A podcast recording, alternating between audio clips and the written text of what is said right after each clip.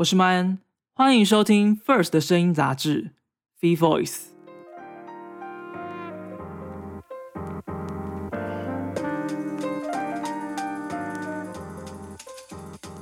那那个孙燕姿的天黑黑，我很好奇为什么大家那么喜欢。如果要说它跟时代有什么呼应，我自己有一点点小小的 concern。我会觉得说，过去你不会觉得说，从这样子的一个歌手里面听到用台语的方式去唱一首歌，当然它里面只是只有几句这样子，可是对我来讲，那就是一种重新去接近台语的一首还蛮重要的一首歌的。至少在我的童年啊，就是我奶奶是不会对那种流行歌有兴趣的，但是这首歌就是天黑黑的关系，所以让我奶奶觉得有趣，然后会想要听流行歌，甚至跟她的孙子有共同想听的东西，因为天好感动哦，我鸡皮疙瘩都起来了。然后评审会议都是必讨论很激烈的。好，那那我们接下来晚安台湾，晚安台湾。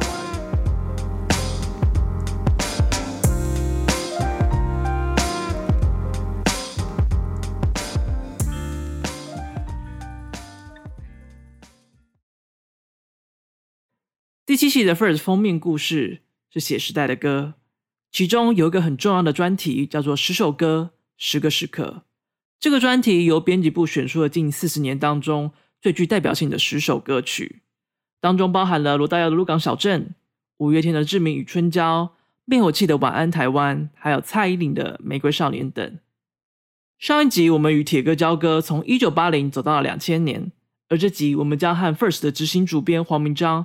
从这个专题的制作幕后，一路聊到近代的音乐转变。首先，就让我们和明章一起聊聊这个题目“十首歌，十个时刻”是怎么来的呢？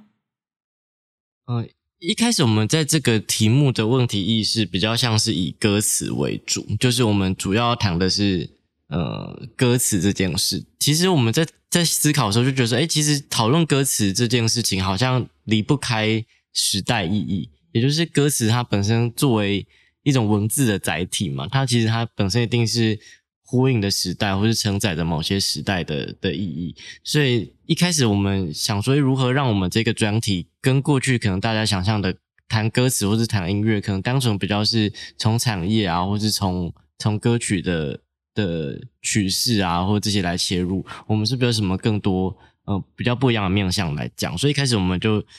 我们就设定了一个题目，叫“十首歌，十个时刻”。借由这样的脉络，让大家带进来说，哎，其实歌词它不仅呃反映的社会，它也影响了社会，那它也是带领社会一直往前的一个重要的一部分。这样，嗯，其实这十首歌诞生的过程，也是经过一丝 一一一一阵厮杀啦，就大家，所以大家有真实打起来吗？大家没有真实打起来，可能用用言语打起来。我记得那时候，因为在疫情期间嘛，所以我们其实其实大部分的会议都是。嗯，透过视讯会议进行，然后大家是透过远端的作业去把呃大家自己心目中觉得可以代表某个时代的歌曲把它提出来。但因为我们其实编辑部的成员的组成还蛮特别的，就是我们编辑部的成员可能有有各个世代的人，可能有呃有有七零八零九零到甚至是零零后都有，每一个世代他们都有不不同自己喜欢的歌曲，然后也。也有自己想象说，哎，代表着某一个时代或代表某某一个年代的一些曲目。到最后，我们看到的那个 Google 的表单，就是有非常多不一样的歌曲，然后大家都有自己选曲的理由。嗯，当然，什么样歌曲代表什么样的时代，其实这件事本来就是比较主观的，但其实每个人都有自己的意义。所以接下来，我们就进行了一个。比较比较比较激烈的一个互相说服的过程。那个时候在挑选每一首歌，它背后我们都必须要讲挑选的理由跟它的故事。其实我我们会发现，华语流行音乐一直到两千年以后，其实它有点慢慢的朝向我们现在看到的百花齐放的状况，也就是有更多的独立音乐人出来了。举例来说，像《Life Is a Struggle》这个宋岳庭这首歌，其实因为最近大家说嘻哈或者饶舌很热嘛。但宋岳庭那个那首歌早在二零零三年就就就发布了，然后那年他也拿到了金曲奖。他其实，在当时是有自己有有他的冲击性跟时代意义的。那也是我们现在回望会觉得说，哎，其实早在零三年的时候，其实就已经有一群这样的人出现。那其实他其实是反映了某某一些群体的心声。二零零四年第十五届金曲奖，宋岳庭的《Life Struggle》拿下了最佳作词人，打败王菲、方文山、周杰伦这些我们耳熟能详的天王天后。在杂志当中，颜色的主理人迪拉他是这么写的：从第一个 sample 和鼓声节奏，整整六分钟一气呵成的 flow，就像是一把锐利的手术刀将自己剖了开来，把自己的心、肝。肠肺都掏了出来。我永远记得，当我第一次听到歌词中句句写实到近似残忍的 punch line。宋岳体的这首歌曲，从题材、风格到开创性的商运技巧，都颠覆了当时人的想象，为地下饶舌投下了一枚震撼弹。而在隔年二零零五年，截然不同的声音出现了。这个女生从学生歌手到第一张专辑，让我想一想，几张专辑下来，她成为新时代具代表性的独立女生，而这首歌曲也成为一整个世代都熟悉的经典情歌。它是陈绮贞《旅行的意义》。嗯，那个时候讲旅行的意义，其实。讲到这首歌，其实大家也都很有共鸣，因为它就是非常朗朗上口嘛，然后也代表了代表了很可能我们比较后世来说是文青或者小清新的族群嘛。就后来很多人也说陈绮贞就就带领了这个文青或者小清新的浪潮出现。作作为绮贞早期的歌曲，其实它比较私私己的一种心声，但是它唱出的就是。呃，在那个年代，可能大家面对面对爱情，或是面对面对失去的时候，看似轻描淡写，但其实很很浓重的一种情感。假如说一把它放在两千年前，可能就不会那么那么容易被大家接受，或者它它传唱度可能不一定那么高。但在两千年后，随着时代开放啊，随着年轻人的的恋爱价值观的转变啊，或者是对于歌曲有更多不一样，呃。不一样欣赏的判断，其实这首歌它它算是很划时代，我们觉得很划时代的的的一首歌曲。我记得他刚出专辑的时候，带着一个一个木吉他走遍全台湾去去去巡演，然后这种这种形象其实也很深植人心，不太像是八零年代九零年代那种可能要是很所谓的都会女性，或者是可能女女生要唱的是比较比较苦情或是单恋的歌，就陈绮贞她声音。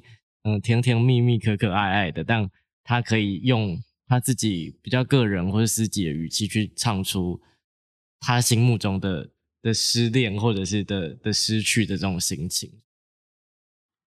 在杂志里，马欣把旅行的意义比喻成这个世代在厌世潮来袭前的发言抗体。他说：“陈绮贞以一首首举重若轻的告别，让我们知道约有十年的时间。”我们的愤怒与空虚，曾如此一拳打在社会的棉花糖上，并需要有这些清新反复完成自我世界的纯净。旅行的意义这首歌曲反映的是“文青”这个字已经成为新的时代精神，同时也证明了台湾流行音乐无论是在创作风格或是听众的接受范围，也都越来越广阔了。因为现在二零二一嘛，我觉得近十年其实越来越明显，就是各种类型的艺人越来越多，然后大家唱的东西不必再追求所谓的大众的审美观，就大家可以讲自己的音乐，然后包括串流音乐平台的兴起，发布音乐的管道也越来越多了，然后甚至甚至有像 Street Voice 这种比较独立音乐平台的兴起，所以其实大家大家都可以创作，都可以上传自己的的作品。也在这个社群媒体那么发达的状况下，其实每一个人的作品都有机会被更多人看见。依循这样的趋势来说，其实所谓的音乐的分众化状况就越来越明显。就是你唱的歌曲能够吸引某一个群体，那个东西可能就已经足够让你在这个这个乐坛，或是你你你的 live 表演会有人来看等等的。就虽然可能我觉得现在这年代很很难再像过去。真的非常大众，或者是能够讨好所有群体的歌，大家的听觉都被很多东西霸占了，包括像 Podcast 也是，现在就是一个很众声喧哗，然后大家可以表达自己的想法的一个年代。嗯嗯，也是因为就是这样，现在的歌曲要越分众的关系，所以你们还特别放了一个叫做 Hidden Track 的部分吗？嗯，这部分也是在嗯，我们当初在在呃选取那十首歌的时候，其实会发现有有好多所谓的遗珠之憾，有很多歌曲是呃，不管是我们编辑部的的人，或者是我们这次专题的受访者里面，大家会有觉得，哎，心目中很认定它是时代的一首歌。有些歌曲它可能是对于个人是特别有意义的，或者是从个人出发来看，他觉得对于这个时代特别有意义。所以我们那时候其实很难割舍，所以我们就新增了这个 hidden track 的单元。然后在这个单元上面，我们就邀请了各各个领域的的音乐人，或者是我们自己编辑部的同事去去书写，呃，自己心目中的那一首觉得可以代表时代的歌。然后我觉得这其实大家如果有读我们杂志，会发现这个 hidden track 的歌。有些你可能没有听过，但它可能确实影响了某一个群体，或者是它确实是对于某个时代的人是很有意义的歌。你有没有觉得 Hidden track 有哪一首歌是让你比较出乎意料的？我我觉得是左左水星公社的卡通手枪。哦，真的假的？就因为我我自己比较没有，我自己在求学年代我没有经历到着色的年代，虽然我知道那首歌还是铁社长自己挑的哦。对对，是社长挑，就是就是我。我我去年也去看了这个同学麦纳斯，然后他在片尾的时候，这个卡通手枪出来，然后确实现场非常有共鸣。但我自己的成长背景跟生命经验没有经历到这首歌最辉煌的时候，所以他可能他确实影响了某一个年代或者某一个群体。但至于我，就我确实没有受到太太深刻或是太太大的影响。嗯，对，所以其实我觉得也是因为这样就特别有意思，就是在听这些歌的时候，我会觉得说哇，其实。其实每个人都都有自己很影响他们的一首歌，然后我觉得也让我认识很多新的歌曲。这样，无论是集体记忆，或是从个人的情感出发，每个人心中都有一份觉得可以代表某些时代的歌单。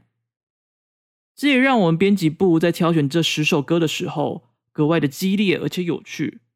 其中有一段讨论着到底该放《晚安台湾》还是《岛屿天光》。这两首歌都来自于灭火器。和社运都有着不小的连接。也许某些人觉得这两首歌非常的相似，但对不少人来说，他们两个其实是有着截然不同的故事风貌。对，这两首歌曲确实在讨论的时候花了一些时间，就是因为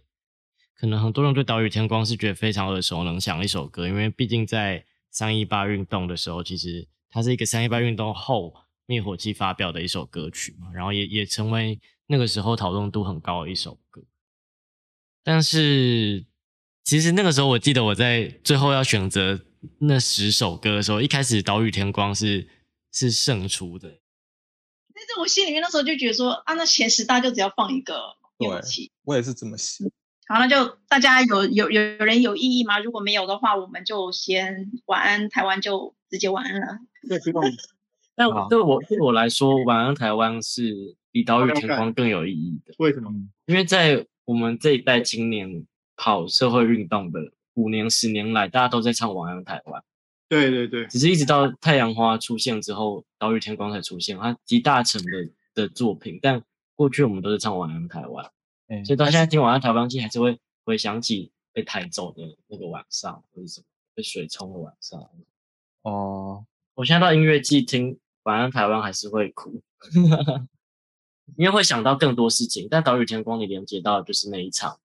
太阳花运动。明章说，我完全同意，就变成说，如果没有选完台湾，就变成一个变成我们的一个 statement，就我们不是选最大的，而是选那个在像你后代表了一四年之前的社会运动员。我自己会觉得，晚安台湾在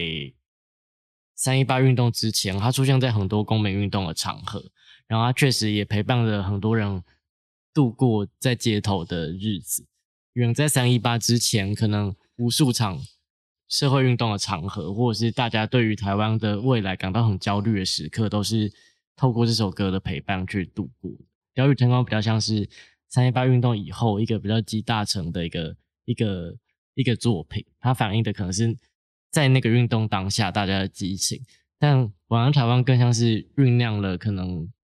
呃好几年来大家挨过很多个。很多个很难熬的夜晚，或者是对于台湾的命运感到很焦虑的时候，嗯，抚慰大家的一首歌。它可能它不一定是，它不一定是那么激情，或是那么那么壮阔的，或者甚至是那么，嗯，那么耳熟能详，或者被大家传唱的。但我觉得它确实，它他对于呃，可能我我们这个时代对对于台湾未来感到焦虑的青年，他他他陪伴我们很久，而且也让我们度过很多很多艰难的日子，所以我觉得那个时候觉得，比起岛屿天光，好像如果我们今天选择是晚安台湾，好像更有意义一点。你之前也有说过，就是晚安台湾对你个人而言也有蛮大的意义跟故事在，可以跟我们分享一下它是怎么样的故事吗？嗯。对我自己来说，其实因为大学的时候，我自己算是一个愤青吧，所以我都会去跑一些社运场啊，或者是因为有时候会很关注一些议题，一旦有什么样事情发生的时候，就会在跟社，假如说社团的朋友啊，或者大学同学一起相约，我们都会去，呃，到一些社运的场合去这样，然后当然有时候就要就要露宿街头或是过夜嘛。在很多个时候，例如说有一些简单的晚会或什么，大家都会一起唱《晚安台湾》这样。然后我自己是印象比较深刻，是我已经忘记是哪一场了，但就是在某一次同样是在街头上的时候，嗯，应该是到到凌晨吧，就是那个时候好像这个所谓的抗议活动也也要结束了，然后大家好像都已经精疲力力尽的状态，那大家就有人在。一个遥远的路边就唱起《晚安台湾》，然后后来其实大家三三两两的散落在路上，但大家就很自然而然就一起合唱起来这首歌。然后我觉得当下其实觉得蛮感动，因为其实大家知道《晚安台湾》的歌词，其实就是在呃知道台湾自己的身世很坎坷，然后希望台湾未来会更好，会会是顺遂的。然后我觉得当大家三三两两在一个深夜的路上一起。没有说好，但就一起唱起这首歌的时候，那那个瞬间其实对我来说蛮感人的。然后这个这个当下感受到力量，其实也让我在在未来，其实你会相信说，哎，其实当你你在意的这这些价值，或者说你你你超凡了这些事情，其实有很多人跟你一样在烦恼，或者说在烦恼同样的事情，然后你们同样在意的同样的价值，然后希一起希望台湾往。更好的未来前进，我觉得这个力量其实一直到到之后，然后甚至到之后，可能像我刚刚说三一八运动，或者乃至于到现在，其实当下呃有好几次这种大家一起唱唱着晚安台湾的画面，都还是让我很感动。然后我甚至我甚至到现在去参加音，有些时候去参加音乐季啊，我我听到灭火器唱这首歌，我都还会不小心哭出来。就是其实音乐季很嗨嘛，其实根本就没有什么好感伤的。但其实就是因为这首歌，其实会就会联想到过去很多很多，不管是自己的遭遇也好，或者是或者是台湾经历过的事情，就都会想到这些事。从红中秋事件、太阳花学运，还有许多的抗议现场，你总是能够听到《晚安台湾》在许多年轻人的口中传唱着。带给无数人安定的力量。在二零零八年，杨大正写了这首歌曲，不同于当时灭火器其他的作品，特别的温柔，也特别的温暖。接下来就让我们听听杨大正他在创作这首歌曲的时候，又是一个怎么样的故事呢？呃，就是二零零八年的大选，那个时候应该是。立委选举，然后国民党拿下三分之二的席次，当然我就有点失眠了，就是就是觉得有点睡不着这样子，然后就爬起来弹吉他，弹吉他就我也没有多想什么，我只是一个心情的抒发而已，就很一气呵成。我也不是说，我也不是说预设自己。那一天要写一首歌，或预设自己有什么目的，要要做一首歌，或为了什么发行的必须而去写歌都没有，就只是说一个很自然的写了这样的歌。那我想这内容跟当天整个社会环境跟大选的结果有非常大的的关联。一般写歌会有会设定一些任务。比如说要去传达什么，推动什么，要使听的人感受到什么，这些设定在很多时候创作是有的。可是《晚安台湾》很特别，就是我都没有任何目的性，我只是纯粹自己睡不着，睡不着起来就没事干，就弹吉他，弹吉他就自然而然是是旋律跟歌词来找我，不是我去找旋律跟歌词，所以我会不知道怎么跟你们分享我在想什么，因为我没有想什么，我就是心情不好，然后弹了吉他，这些东西就自己跑出来了。对我自己来说，它是蛮重要的一个创作，因为。嗯，就像你刚上一个问题，你说我们同时期其实其他的歌曲，呃，风格不是长这样，所以我当初写，我也其实并并没有想要发表他的意思，就只是说我我写了一首歌，然后我自己写完，我觉得心情舒服了，我好像透过创作这个动作，也自己也得到一些安慰这样子。那所以，我当然歌写了，我也会给周遭一些朋友听。那他们听完就可能很有共感，所以就有许多呃朋友或工作伙伴，甚至是一些长辈，他们就一直 push 我说这首歌应该要进录音室去录，让更多人听到。所以那时候我们自己有个过程，就是说，就是说讨论到底要不要发表这个作品，因为跟我们其他歌很不像。可是后来也觉得，嗯，多开启一个面向也是好事，所以这首歌对我自己而言就会变成说，哦，开启了未来在那之后写歌就比较不会去给自己设限，就觉得连晚安台湾这样子的呃作品都可以被这个乐团给诠释，那我们应该可以尝试更多种。的确，我在这个创作过程当中，是从这个歌曲得到一些力量，跟从这个歌曲得到一些心情上的抒发，所以我想他可能默默的就有一种安慰或陪伴的感觉吧。所以就有很多听众，他会在给我们的回馈当中，会有提到说，哦，这首歌陪伴了他在可能某些呃低落的时候，这样子。身为创作者，其实，呃，做完一首一个作品，它可以带给别人一些力量或陪伴，就是莫大的肯定跟成就。那我就会觉得很很荣幸，就是创造出这样的东西。到现在三年过去了，从二零一四年创作了《岛屿天光》，隔年拿下了金曲奖的最佳年度歌曲。他们之后还开了火星音乐公司。举办了属于自己的音乐季，他们的忙碌好像从来都没有停止过。而到了现在，杨大正有了小孩，也搬回了高雄。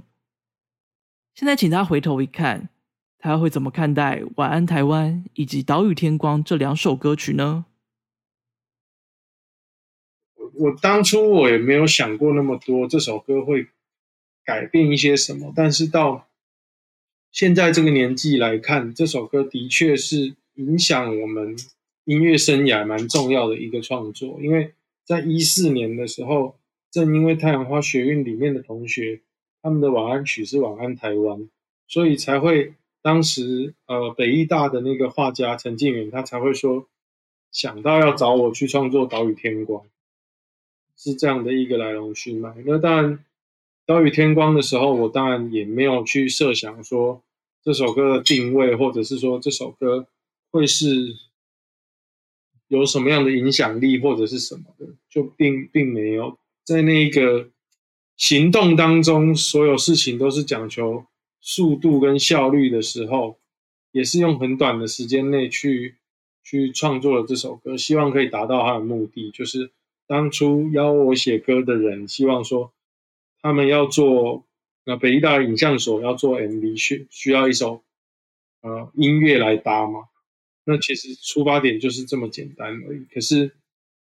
却没想到《岛屿天光》可以引发那么大的共鸣。过了很多年再看的时候，才会觉得说，哦，原来《岛屿天光》这个作品它的呃意义跟当时就是就是原来它在当时的一个意义是。那么巨大的是超乎我们当时所想象，当然带来很多的嗯知名度也好，话语权也好，都是在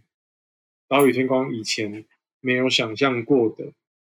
有一些让我们觉得很值得珍惜的事情，但是它也带来了不少的痛苦。呃，这一切的根源就还是要回溯到王安台湾。一首歌曲，它成为灭火器的重要代表作，也成为许多人的心灵慰藉。在每个人的生命中，总有些歌曲安慰了自己，陪伴了自己，或是代表了自己。你是否也有这样的歌曲，说着关于你的故事呢？最后，就让我们听听黄明章会怎么样回答这个问题。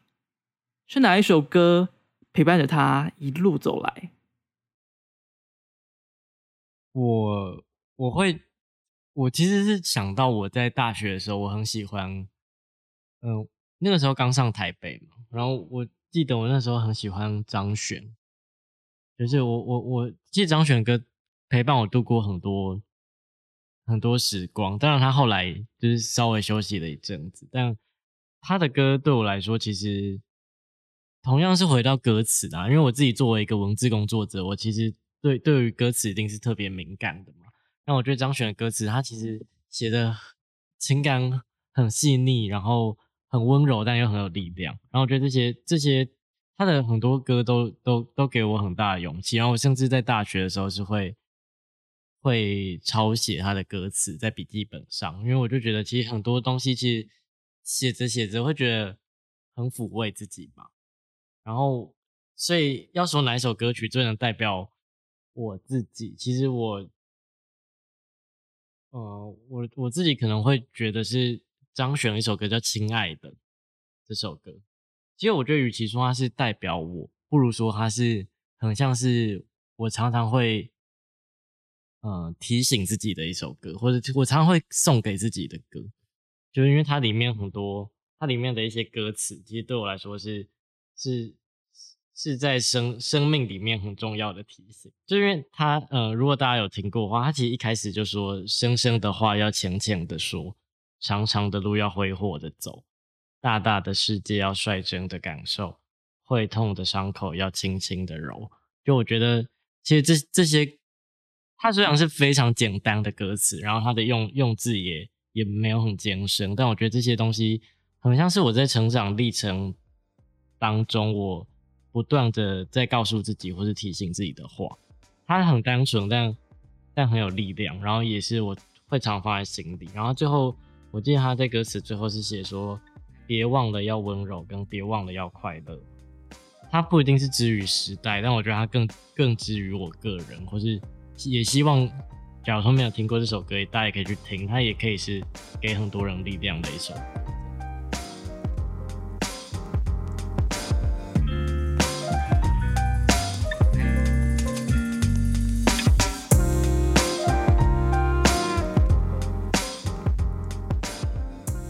感谢你的收听，本节目由 First 制作播出，总编辑张铁志，制作人简介麦恩，语坛人黄明章、杨大正，协助制作王威汉，后制江元宏。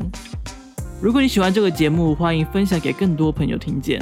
也欢迎到 Apple Podcast 给我们五星评价。